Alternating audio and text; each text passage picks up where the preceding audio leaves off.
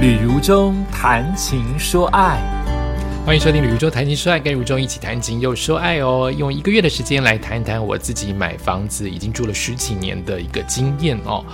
嗯，不得不说，我喜欢我的房子，因为几次的想要去买台中、高雄，或者是想要在台北市，我没有住过台北市啊，想在台北市住住看。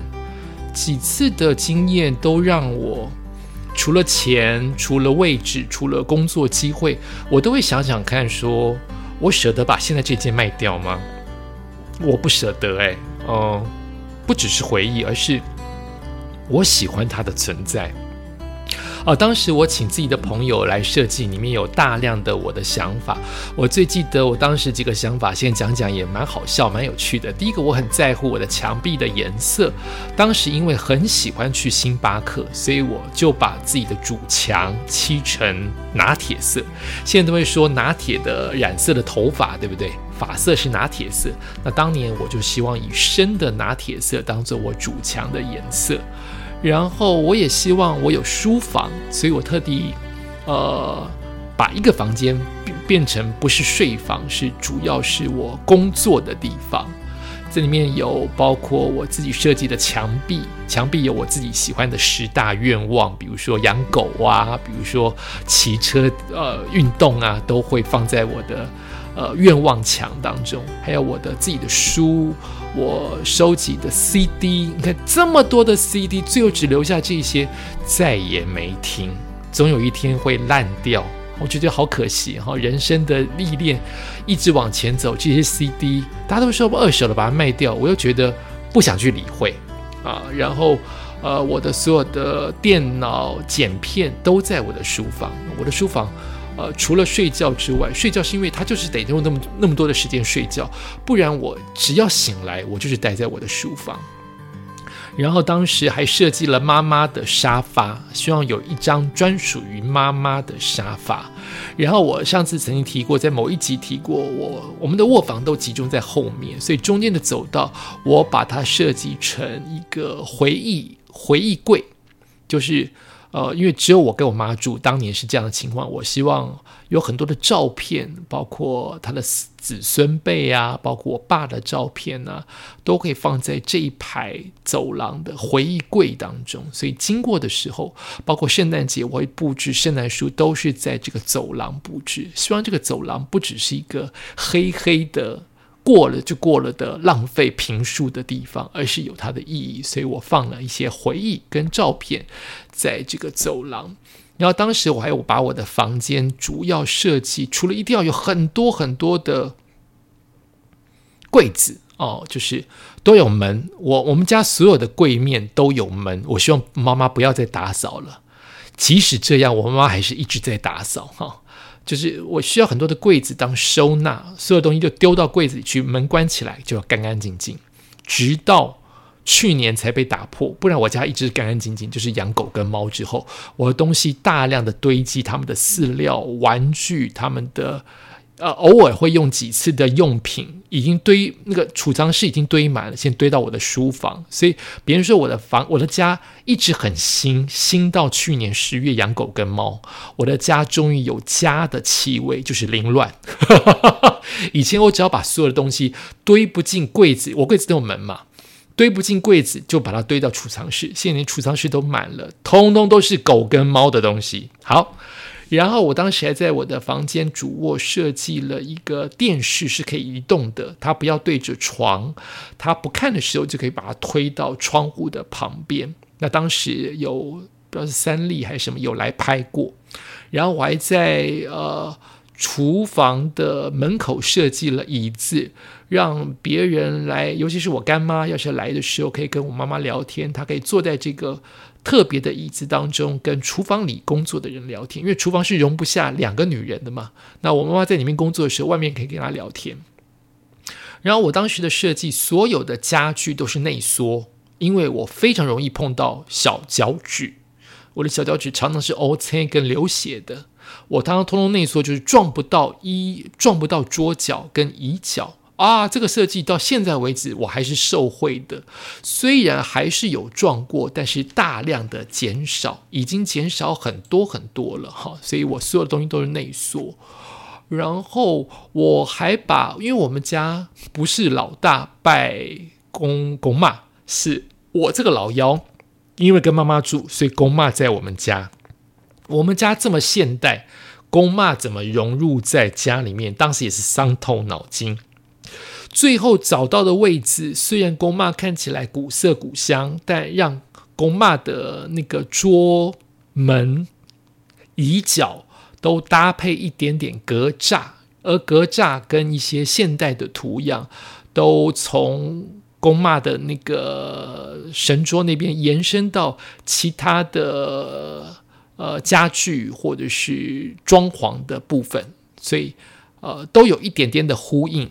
虽然很难让它完全消失，不可能，因为公妈就是要在最好的位置，面对着阳光，面对着窗外、户外。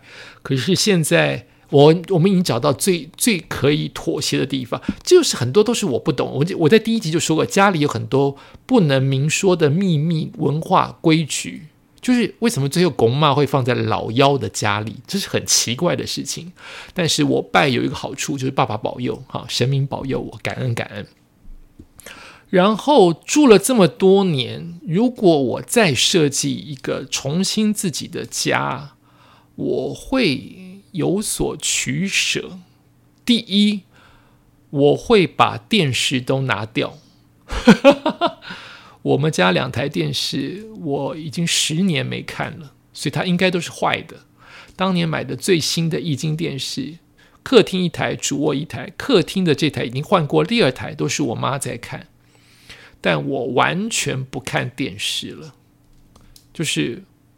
电视已经不是我的生活重心，十多年了。好，我不看新闻，我不看某些节目，就是不看。啊，有一点可惜的就是，我连音响都没有这么使用，我直接听手机。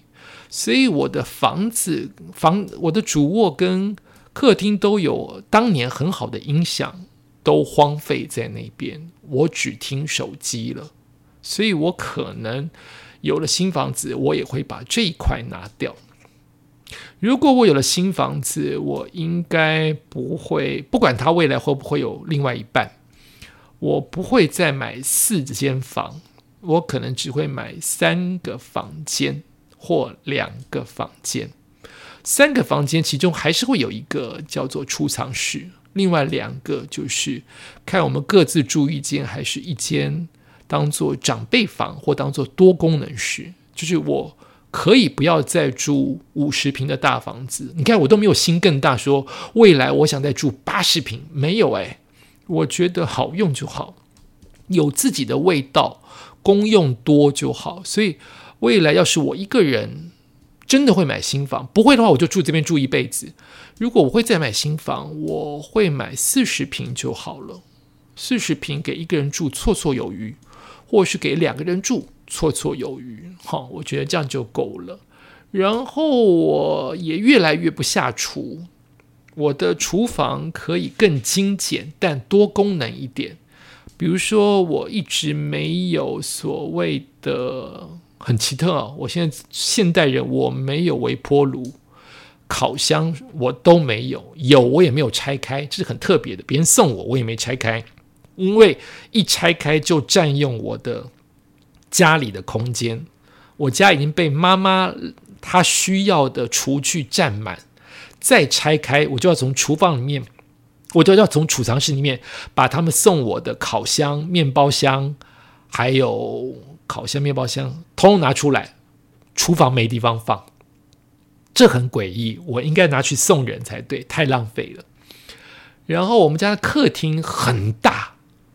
如果未来我有新房子的话，我应该会让客厅跟餐厅人事连成一气，但也许可以摆一张大桌子，那张桌子可以当做餐桌用，也可以当做我的办公用。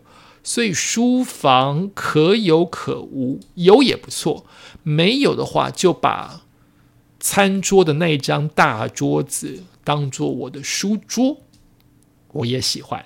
好，就是有没有这个书房，我觉得都还好。当然，最重要就是断舍离了。你不要再继续买，不要再买名牌包，一直保护它。我真的觉得没意义，在我现在这个年纪。然后也不用再继续买衣服，我的衣服这么多了，那已经可以一直一直的重穿，因为我很会保养衣服，都看起来像新衣服，都可以不买。只要断舍离的话，四十平一定可以住的还不错。我现在所有的空间都是在储物，哼，其实说起来蛮浪费的。那我喜欢我的房子的生活机能，包括了它离便利商店、离超级市场很近，它离小区很近，它有很大的花园。虽然我没有用，但是赏心悦目。我没有在花园当中遛狗，因为蚊子很多。我没有去那边像小朋友一样去玩溜滑梯，可是它赏心悦目。它就是让你心情开阔。当你走进入这一栋公寓，不走进去这个社区，让你心情很好。这我很喜欢，我我愿意花这个公社的费用。然后我喜欢现在的自由自在，狗狗跟猫猫跟我陪在一起。未来我也许会把我这个书房慢慢的转换成画室。好，让它变多功用一点，所以它应该会累积更多。现在除了堆狗狗跟猫猫的东西之外，未来还会堆很多的话剧、跟作品、跟颜料、跟笔呀什么的，应该会更拥挤。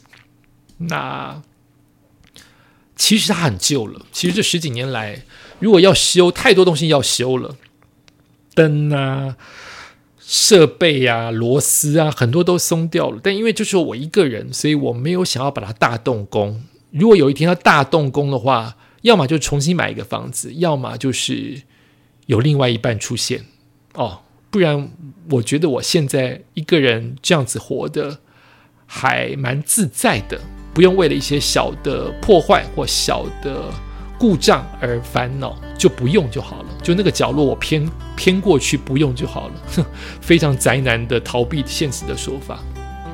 这就是这么多年来，我还是很喜欢我的家、我的房子的一连串的这一个月的主题。你喜欢你自己的房子吗？你设计过它吗？你用心过吗？你创造了多少回忆呢？嗯，不妨借由我的 podcast 当中，也跟我分享一下你自己的故事喽。感谢收听今天的旅游谈情说爱，我们下次再见喽。